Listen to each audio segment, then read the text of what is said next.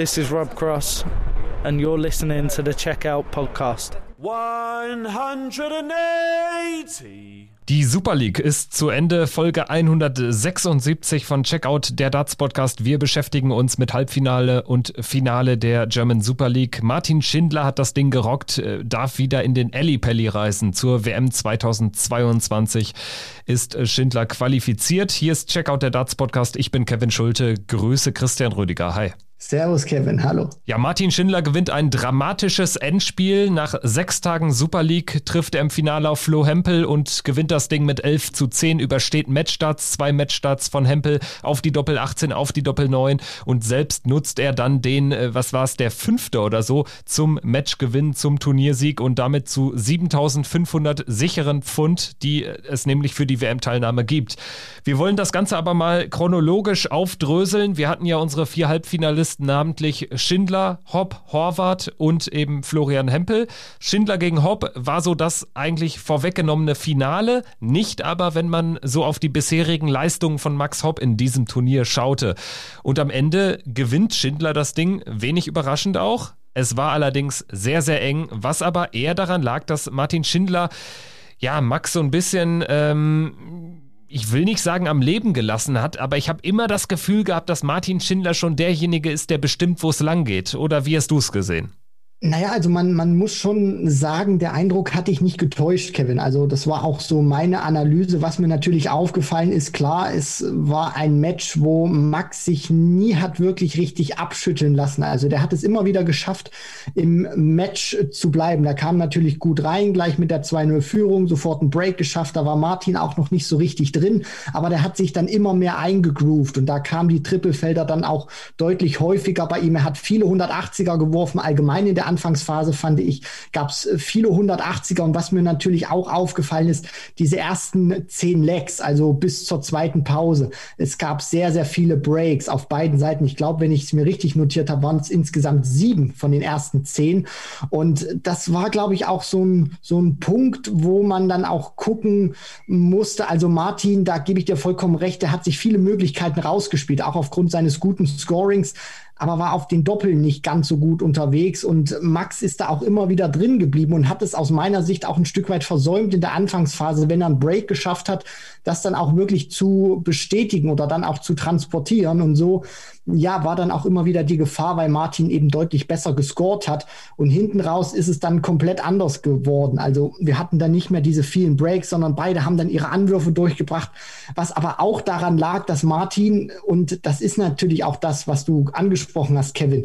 Martin hätte das eigentlich schon viel früher entscheiden können, aber die Doppel haben nicht mitgespielt und so musste er dann natürlich in diesen Decider gehen und wir wissen alle, das ist dann äh, ja sehr, sehr kritisch, wenn du es dann auf dieses eine letzte Leck ankommen lassen musst und Max hat da auch wirklich super gespielt und man muss dann auch sagen, dass Martin dann auch ein Stück weit den Vorteil natürlich hatte, den er sich beim Ausbullen äh, ja dann erarbeitet hat, dass er nämlich anfangen durfte, weil Max hat ein super Leck gespielt. Ja, er stand auf Doppel 12 Rest, also wäre er noch zum sechsten Mal, zur sechsten Aufnahme dann ans Board gekommen, hätte Max das Ding wahrscheinlich ausgemacht und wäre ins Finale eingezogen. Am Ende muss man aber sagen, Martin Schindler wegen des Turnierverlaufs einfach für meine Begriffe der richtige Sieger in diesem Duell.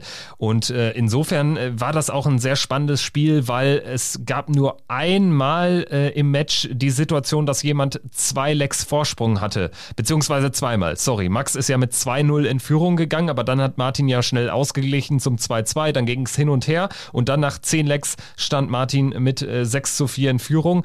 Max dann wiederum schnell ausgeglichen und dann ging es hin und her und da muss man dann tatsächlich darüber reden, ja, Martin einfach dann äh, der Profiteur davon, dass er anfangen durfte.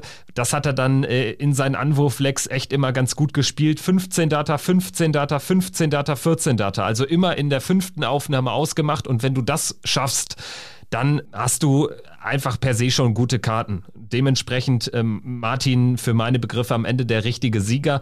Der Average äh, sagt eine 95 bei ihm. Bei äh, Max äh, steht der Average am Ende bei 91,5 Punkten.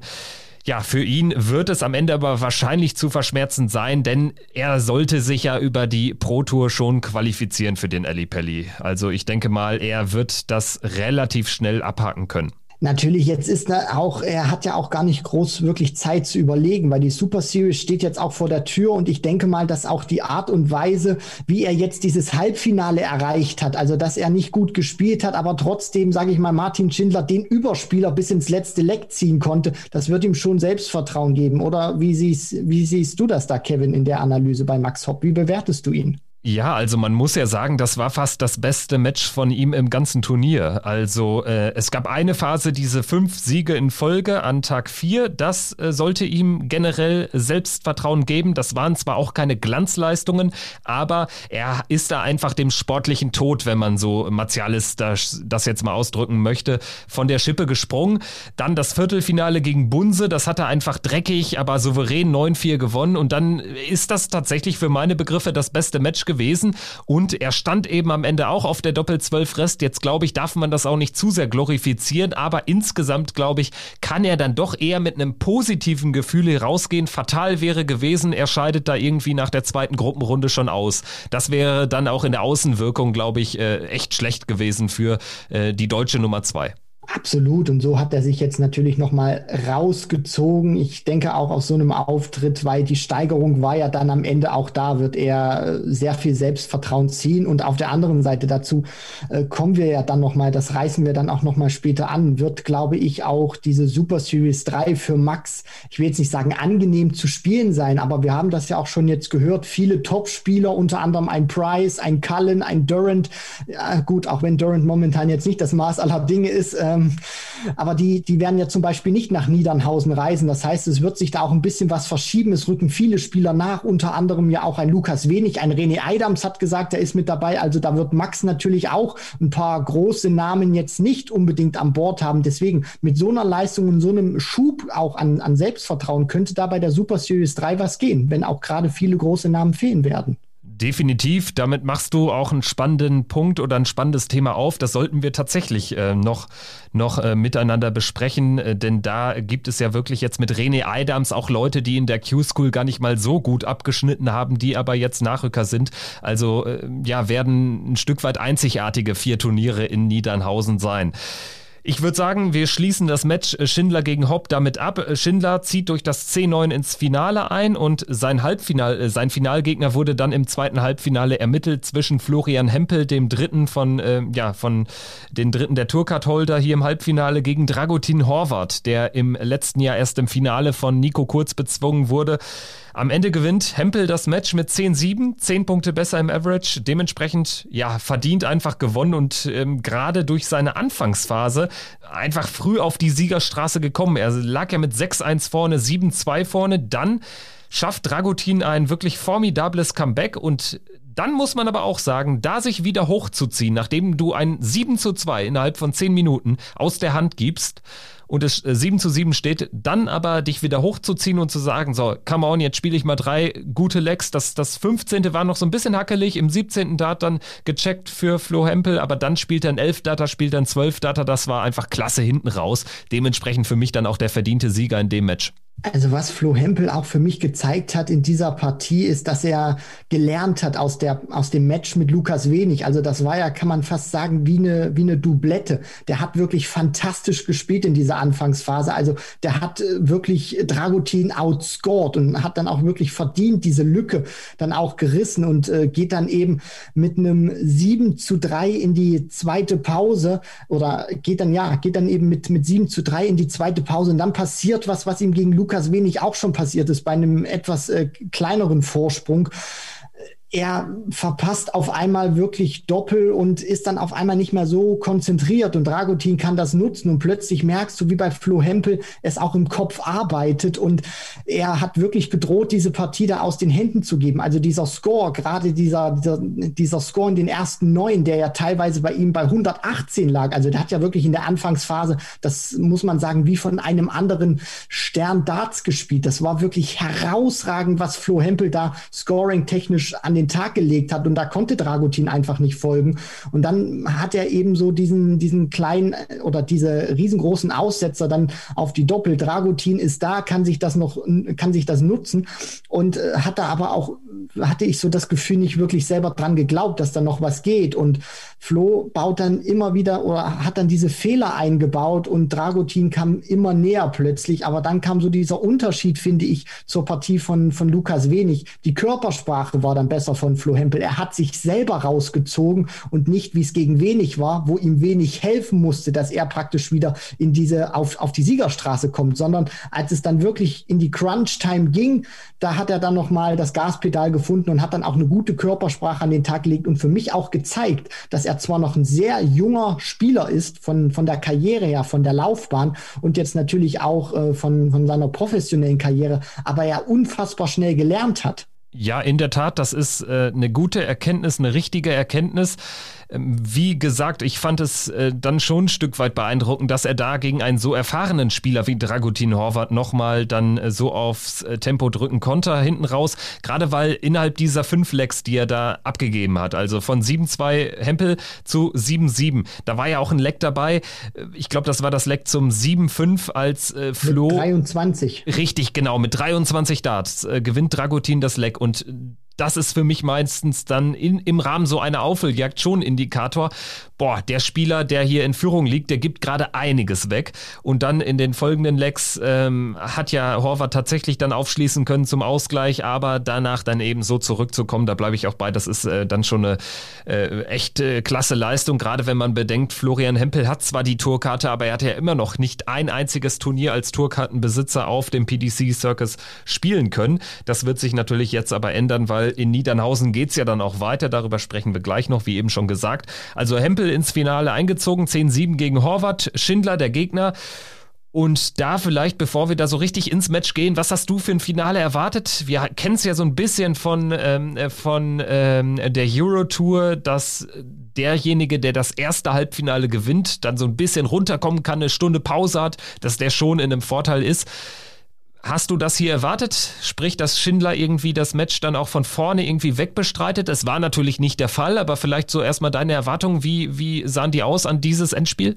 Hm, also Shindy war für mich natürlich schon der Favorit gewesen, auch aufgrund dessen, was er uns natürlich angeboten hat. Nur Flo Hempel ist auch einer gewesen, der mich gerade auch in diesen Partien gegen Lukas Wenig und Dragutin Horvath sehr überzeugt hat und ich auch einfach ähm, ja dachte, der legt wieder ein gutes Scoring an den Tag und kann da auch wirklich Schritt halten mit Martin Schindler. Für mich war so diese einzige Baustelle oder dieses Fragezeichen, was da so über mir geschwebt hat, ist, ob Flo Hempel sich wirklich auf die Doppel stabilisieren kann. Denn wenn er diesen Wert in Ordnung bekommt, dann hat, hätte er für mich auch eine Chance gegen Martin Schindler gehabt. Deswegen, Martin war jetzt der Favorit für mich gewesen vor diesem Finale, aber ich habe jetzt nicht gedacht, der pustet ihn irgendwie weg oder das wird irgendwie eine Sache, wo Martin wirklich äh, mit äh, vier, fünf Lecks Vorsprung gewinnt, sondern ich habe wirklich schon mit einem engen Kampf gerechnet. Aber dass es so dramatisch wird, hätte ich nicht gedacht. Dann gehen wir mal in die Analyse dieses Endspiels. Äh, Flo Hempel gewinnt das erste Leck mit einem 16-Data. Danach äh, holt sich Schindler 2, danach Hempel 2, danach Schindler 2. Also es waren einige Breaks auch schon in der Anfangsphase dabei. So ein paar Doppel wurden auch li liegen gelassen. Es gab jetzt auch eben zum Beispiel das sechste Leck, wo Schindler in 20 checkt. Ähm, da gab es dann halt auch schon Momente, wo es dann bei beiden nicht so richtig lief. Aber es hat sich einfach keiner abschütteln lassen. Also sehr, sehr eng die Partie. Zwischenzeitlich hatte ich dann auch hinten raus eher das Gefühl, Schindler ist dann jetzt, ähm, dadurch, dass er dann mal drei Lecks in Folge gewonnen hatte, dann doch derjenige, der es dann auch zu Ende spielen wird. Dann vergibt er aber im vorletzten Leck zwei klare aufs äh, Doppel. Also es war schon ein interessanter Spielverlauf und ähm, hat auch einmal mehr die kämpferischen Qualitäten von äh, Flo Hempel unter Beweis gestellt, so würde ich es erstmal bezeichnen. Ja, absolut. Und auf der anderen Seite muss ich natürlich auch sagen, dass Schindler ihn in einem Moment wieder reingelassen hat. Also diese Anfangsphase, da stimme ich mit dir zu 100 Prozent überein, Kevin. Die war wirklich umkämpft. Also keiner konnte sich wirklich absetzen oder keiner konnte auch mal eine Serie von drei, vier Lecks am Stück gewinnen, sondern das war, wie du schon richtig beschrieben hast, höchstens zwei Lecks in Folge.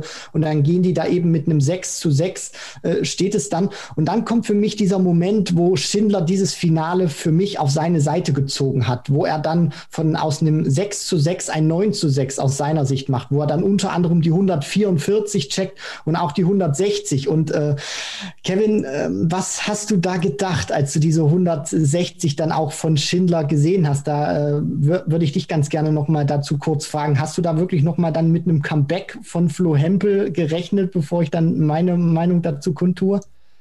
Ehrlich gesagt, nein. Wenn ich mich richtig dran erinnere, hatte er aber danach zumindest Anwurf und es war ja jetzt ein Spiel äh, Best of 21, also es äh, brauchte ja dann doch ein Leck mehr. So ein 4-1 oder nee, es wäre dann sogar ein 5-1 hätte es sein müssen hinten raus nach der nach dem äh, 6 zu 9 das habe ich grundsätzlich da auf dem Niveau, dann traue ich das jedem Spieler zu. Aber Martin hat einfach auch einen zu guten Eindruck gemacht, einen zu konstanten Eindruck, war auch über diese sechs Tage hinweg noch auf einem anderen Niveau als Flo Hempel. Flo Hempel hat ein klasse Turnier gespielt, eine klasse Runde gespielt, hat aber jetzt einfach nicht diese ganz große Souveränität gehabt. Und da hatte ich schon das Gefühl, dass Martin zumindest irgendwann noch einen Break ziehen wird. Also es war am Ende dann doch knapper als gedacht, das gebe ich zu. Vielleicht hätte Schindler dann sogar noch ein viertes Selektor in Folge holen können. Das wäre dann wirklich so der Gar aus gewesen. Hempel checkt dann so gerade mit dem 18.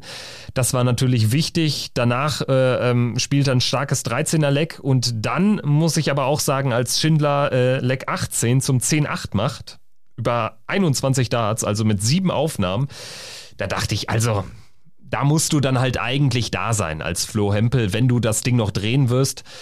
War er nicht, dementsprechend 10-8 war für mich die Vorentscheidung, aber er hat nicht locker gelassen und hinten raus war es dann echt, oder hatte das Spiel eine, eine gewisse Dramatik, zumal man auch in dem vorletzten Leck überhaupt nicht davon ausgehen konnte. So Mitte des Lecks sah es ja eigentlich gut aus. Schindler war ja wirklich vorne weggelaufen und dann kam aber da, glaube ich, eine 60, die er reingestreut hat und Flo ähm, hat sich dann rangespielt und hat dann natürlich auch zwei Matchstarts überleben müssen. Ja, das war, ja, das war, äh, fand ich auch so vom Mentalen her eine richtig geile Phase, die wir da hatten. Also, äh, um da nochmal ganz kurz zurückzugehen, als Schindler da diese 160 Punkte macht, fand ich sensationell, als er die checkt, weil er checkt die und geht dann mit so einem Lachen, geht er dann wirklich zum, zum Board und zieht die Pfeile dann raus und hat da auch so ein, so ein, so ein selbstsicheres Grinsen dann auf den Lippen, als er sich wieder hinstellt, wo ich mir gedacht habe, jo, jetzt weiß Martin, das war war's, das ziehe ich jetzt. Und danach hat er ja auch wirklich in diesem Leck danach auf die Tube gedrückt und hat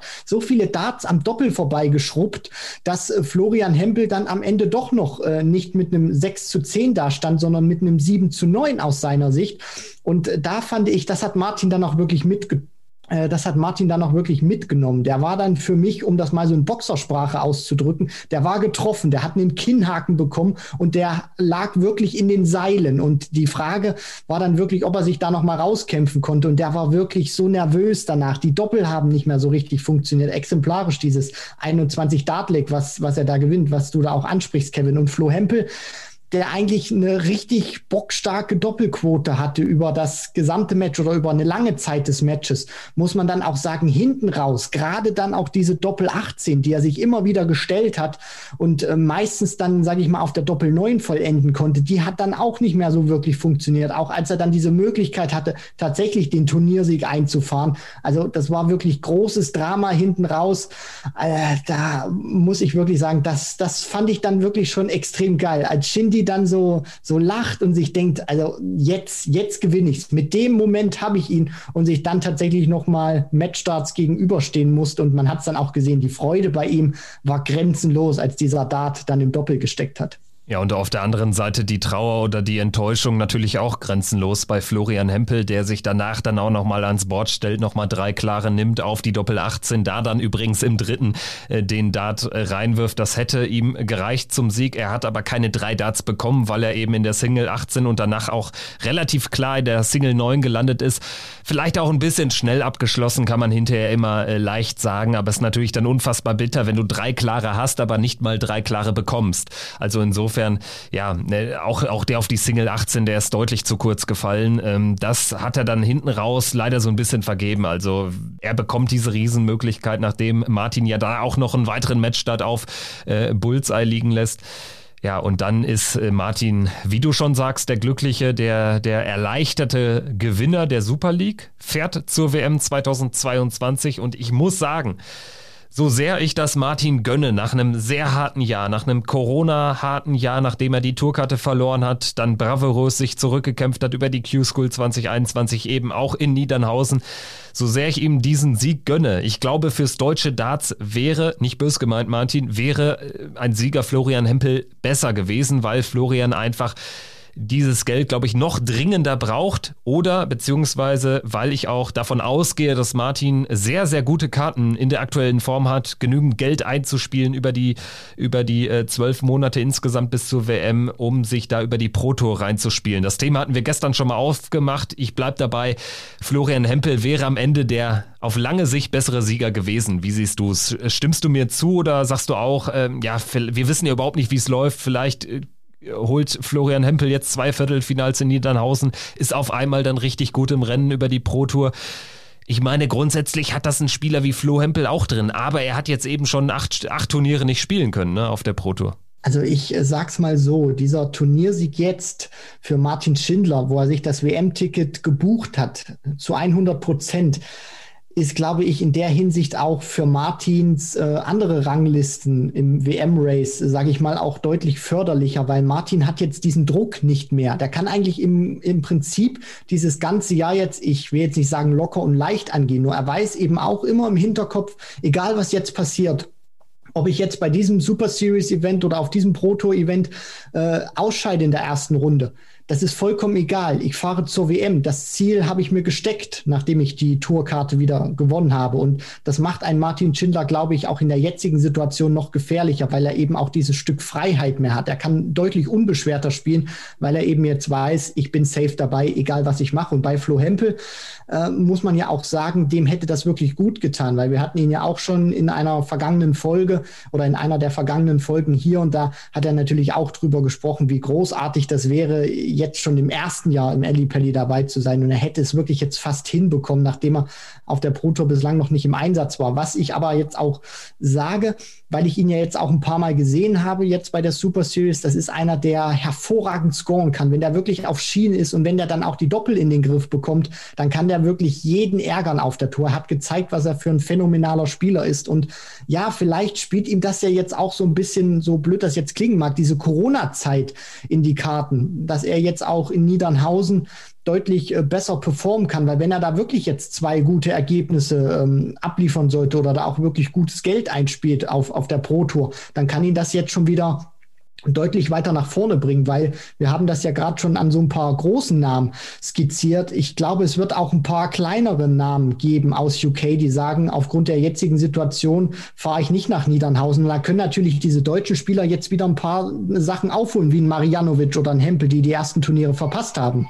Ja, ganz genau so ist es. Also es ist ein sehr, sehr offenes Turnier geworden oder eine sehr, sehr offene Super Series 3, da die vier Turniere, die gespielt werden in Niedernhausen, bei Florian Hempel muss man tatsächlich auch sagen, wenn man sich jetzt äh, das Ranking anschaut, das WM-Race, äh, bei 3000 äh, wird aktuell der Cut gemacht auf Pos Position 32 Richie Adhouse mit 3000 Pfund. Wenn du ein Achtelfinale spielst, zweimal die erste Runde überstehst, das traue ich ihm schon grundsätzlich zu, gerade auch in so einem zerrupften Feld, wenn er diese Niederlage auch schnell wegstecken kann dann äh, bist du ja sofort im Rennen und hast quasi die zwei äh, Turniere oder die zwei Turnierserien, die er absagen musste, hat er die ja quasi schon wieder aufgeholt. Also grundsätzlich bin ich einfach gespannt. Ich erwarte schon von ihm ein bisschen mehr als jetzt zum Beispiel von Christian Bunse, von Steffen Siebmann, die sich sehr schwer getan haben auf der Tour. Ich glaube, ähm, grundsätzlich äh, für Flo Hempel ist dieser Start fast schon perfekt, dieses Turnier in Niedernhausen, nachdem er jetzt da sechs Tage gespielt hat. Er hat jetzt ein paar Tage Pause. Ich glaube, es ist dann sogar gut, wenn es dann relativ schnell nach so einer Enttäuschung, nach einem eigentlich sehr guten Turnier, nach so einer Enttäuschung dann aber hinten raus, wenn es dann sehr schnell wieder weitergeht. Und dann müssen wir mal sehen, wie sich das Ganze äh, ausgestalten wird aus deutscher Sicht. Natürlich Max Hopp, der braucht auch Kohle, der ist aktuell nicht in der WM, trotz 3000 Pfund, aber ähm, ist da nur an 37. Position, ist natürlich noch alles drin, aber spielt eigentlich in diesem Jahr jetzt auch noch keine herausragenden Darts. Aus deutscher Sicht finde ich, gefällt mir da Martin Schindler tatsächlich schon am besten irgendwie. Also ähm, gerade auch was so einzelne Spiele betrifft, hat ja gerade bei der Q-School alles abgerockt. Bevor wir jetzt auf Niedernhausen aber nochmal konkreter zu sprechen kommen, vielleicht nochmal so, so ein Abschlussfazit zur Super League 24 äh, Starter waren es. Corona-bedingt alles anders. Zwei Gruppenphasen. Erstmal eine Gruppe mit äh, vier Sechsergruppen, dann äh, zwei Achtergruppen, dann Viertelfinale, Halbfinale, Finale über sechs Tage. Wie hat's dir gefallen? Bist du eher zufrieden? Hast du auch ein paar Kritikpunkte? Was sagst du so zu, zu der Organisation, zum Prozedere, zum Ablauf? Also vom Ablauf her muss man natürlich auch anerkennen, das haben sie sehr gut gemacht, finde ich, die PDC Europe. Ich fand auch diesen Modus sehr interessant im Vergleich zum letzten Jahr, wo ich dann auch sage, das war teilweise schon wirklich sehr viel, was da, was, was da auch auf uns eingeprasselt war. Fand ich, das war das in diesem Jahr auch deutlich organisierter und strukturierter, weil man eben auch die Spieler auf mehr Gruppen dann oder weil man dann eben auch gesagt hat, man spielt eben mit 24 äh, Spielern. Die Auswahl, ja, ich glaube, da kann man immer wieder drüber streiten. Ich denke auch, dass es äh, sicherlich momentan ein paar bessere Spieler gibt in, in Darts Deutschland, als der ein oder andere da eine Einladung bekommen hat. Aber auf der anderen Seite fand ich es natürlich auch fair zu sagen, wir nehmen die, die im vergangenen Jahr schon safe mit dabei waren und diejenigen, die abgesagt haben, wie zum Beispiel ein Marianovic, ein Schindler, die packen wir mit rein, weil ganz einfach, die sind auch vom Namen und von, von der Qualität her bereichern die diese Super League. Deswegen, ähm, ja, muss man dann natürlich auch gucken, so, so bei, bei anderen anderen Spielern. Wenn man dann natürlich sieht, Jens Kniest hat jetzt im zweiten Jahr in Folge eigentlich gezeigt, dass er zumindest vom, vom Standard da jetzt nicht, nicht reingehört. Das ist jetzt nicht böse gemeint, Jens. Also ich glaube, da gibt es auch noch ein paar andere Spieler, die diesen Platz vielleicht mehr verdient hätten. Auf der anderen Seite haben sich Spieler, äh, finde ich, super ins Rampenlicht gespielt, wie ein Nico Springer mit einem Viertelfinale, ein Marcel Gerdon zum Beispiel, auch wenn es jetzt nicht für ihn gereicht hat, in die, in die Playoffs, so nenne ich es jetzt mal, einzuziehen. Der hat trotzdem super gespielt, der ist in diese äh, zweite Phase gekommen. Ja, und dann auch diese, diese Viertelfinals fand ich dann, also die waren dann wirklich qualitativ gut. Und Lukas Wenig hat gezeigt, dass er ein Spieler ist, der sich in den nächsten Jahren die Tourcard holen kann. Und ich glaube, er wird sie sich auch holen. Also sie hat auch wirklich für mich sehr viele neue Erkenntnisse oder Aufschlüsse auch gegeben. Ja, eine Erkenntnis auch, die ich hier nochmal anführen wollen würde, ähm, dass die Spieler, die sich durchgesetzt haben ins Viertelfinale, mehrheitlich sehr, sehr junge Akteure waren. Also äh, Dragutin Horvath, der mit Abstand älteste. Ansonsten reden wir da wirklich über Spieler ausnahmslos in den 20ern. Christian Bunse, Lukas Wenig, Nico Kurz, Nico Springer, Martin Schindler, Florian Hempel, Max Hopp.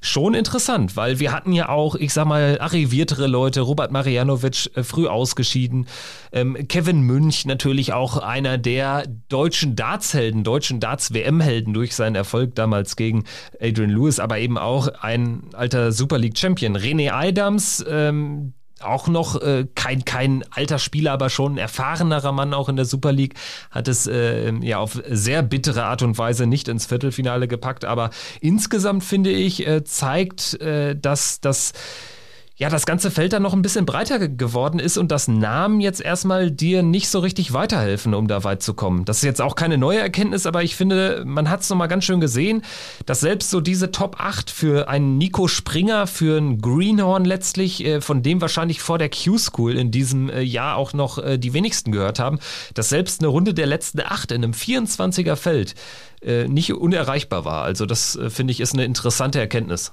Ja, also ich glaube vor allem auch, was, äh, sage ich mal, Darts Deutschland vielleicht so ein kleines Problem ist, das merke ich ja bei mir auch immer wieder selber. Und zwar, dass man diese Spieler, die schon mal bei der WM waren, höher rankt als andere, die man eben noch nicht dort gesehen hat. Also ich merke das an, an dem Beispiel Sascha Stein immer bei mir ganz gut. Der hat damals super gezockt bei der WM, äh, als er dann für Max Hopp nachgerückt ist, der das Ding 2014 gewinnen konnte. Und dann war eben Sascha Stein im Ellipelle und hat dann auch gegen Van Gerven gespielt, dort den ersten Satz gewonnen.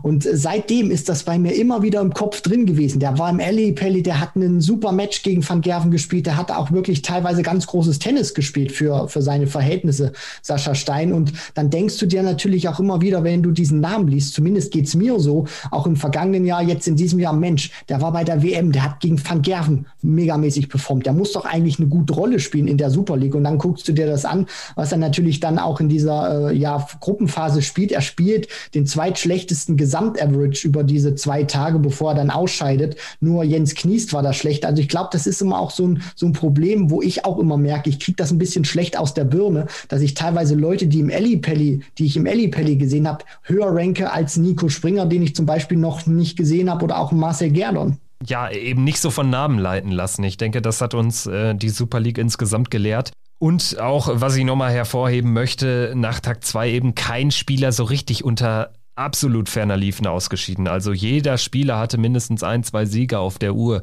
Dementsprechend kann man jetzt auch nicht sagen, dass die, die Spielerauswahl da irgendwie was zu wünschen übrig gelassen hat. Wir hatten im Vorfeld auch gesagt, Ricardo Pietreczko nach der guten Q-School, eigentlich ein Spieler, auch junger Spieler, der da rein muss. Da wissen wir aber auch, das hat andere Gründe. Ähm, er hat einfach schon zweimal da zurückgezogen im Lauf der Super League und ist eben dementsprechend auch kein gewünschter Gast mehr.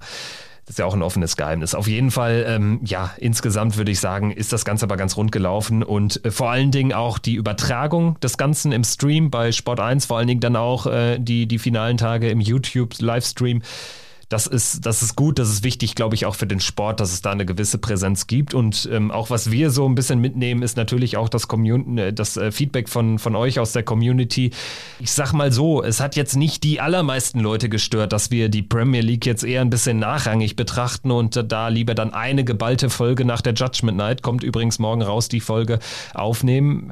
Da war schon das Interesse groß an der Super League, das kann man so sagen. Ja, absolut. Und ich meine, wir sprechen ja so oft im Jahr über Peter Wright, Michael van Gerven, Rob Cross, José de Sousa, Gary Anderson und eben ganz, ganz selten über Spieler wie Lukas Wenig, Kevin Münch, Marcel Gerdon und dass wir die dann auch mal wirklich vordergründig in den Brennpunkt nehmen und in den Blickpunkt nehmen, das ist, glaube ich, wird diesen Spielern auch einfach nur gerecht und äh, das zeigt dann natürlich auch, Darts Deutschland hat sehr gute Spieler und hat es auch verdient, entsprechend gewürdigt zu werden von uns. Und Darts Deutschland soll jetzt auch unser abschließendes Thema für diese Folge sein. In Niedernhausen geht's weiter mit der Super Series, also nach der Super League geht's mit der Super Series weiter. Also für Leute, die jetzt nicht so richtig drin sind oder vielleicht den Sport gerade erst für sich gewinnen, das Interesse, ist das jetzt auch nicht so einfach, sagen wir es so. Aber es ist wie es ist. Super Series heißt auch eigentlich nichts weiter als vier Turniere, Players Championship, äh, vier Players Championship Turniere on Block hintereinander weg und zwar mit einem sehr kuriosen Feld. Es sind einige, es sind unzählige Spieler aus äh,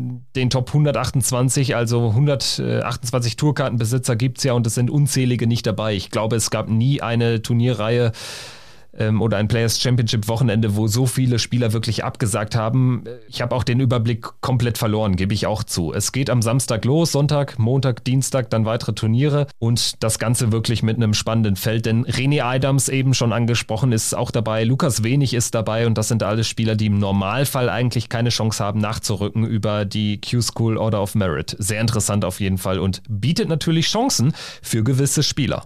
Ja, absolut. Also um das Beispiel nochmal aufzuführen, bei René Adams war ja eben ähm, diese Q-School, also von, von der äh, Hauptphase dann praktisch von der Q-School, wo dann die Tourkarten vergeben wurden, äh, wird ja diese Rangliste momentan genommen, um diese Nachrücker eben zu ermitteln, weil Corona, das muss man ja jetzt auch so sagen, Niedernhausen, gerade jetzt merkt man auch so ein Stück weit diese, diese Folgen dieser Pandemie und auch aufgrund dieser Reiserestriktion. René Adams war in dieser ähm, europäischen Q-School-Liste nach dieser in, in dieser Final Stage, die Nummer 29.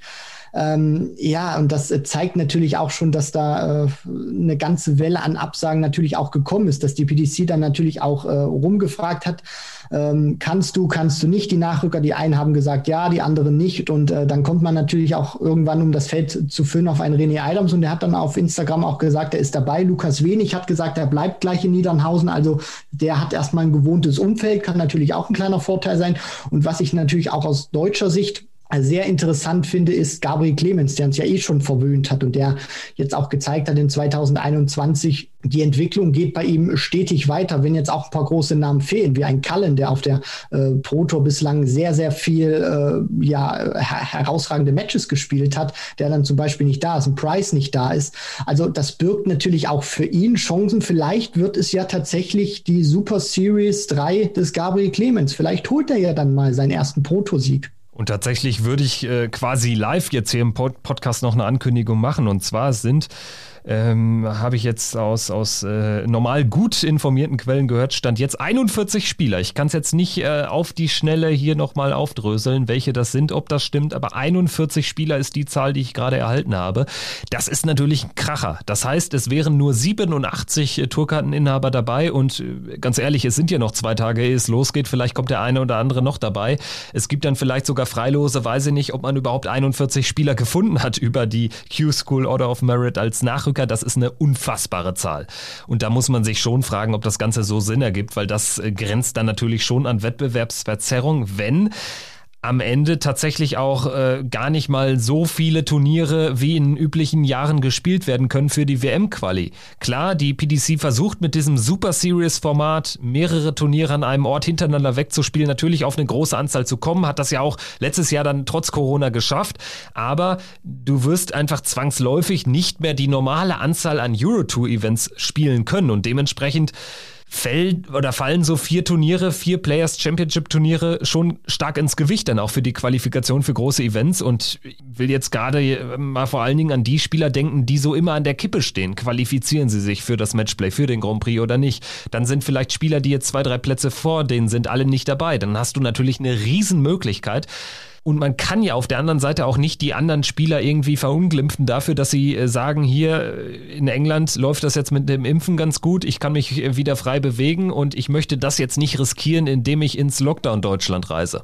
Also, als ich das gerade gehört habe, da musste ich erstmal heftig schlucken, Kevin. Also, du liebes Lieschen, das ist ja wirklich eine Welle, die da jetzt auf uns zukommt äh, an Absagen, das ist ja wirklich äh, Wahnsinn. Auf der einen Seite, klar, wird es sicherlich Spieler freuen, weil die jetzt natürlich auch ähm, vielleicht auch Events, die sie verpasst haben in der Vergangenheit, in der, die, in den ersten beiden Super Series Events, die können jetzt natürlich was gut machen. Auf der anderen Seite, ich meine, wir reden hier auch über die Pro Tour, äh, kann das ganz drastische Folgen natürlich haben, weil A, das Preisgeld ist ja nicht das allerhöchste und wenn da wirklich jetzt mal ein Spieler durchkommt, gerade auch weil die Konkurrenz jetzt äh, vielleicht auch ein bisschen äh, gemindert ist, weil ein paar große Namen dann auch nicht dabei sind und dann stehst du mal in einem Finale oder ähm, kannst das Ding vielleicht sogar gewinnen. Das ist natürlich natürlich, also 10.000 Pfund sich zu holen für einen Spieler, der normalerweise, sage ich mal so, das höchste der, der Gefühle vielleicht ein Viertelfinale an sich nehmen kann oder ein Achtelfinale und dann da wirklich jetzt reinstößt auch mal.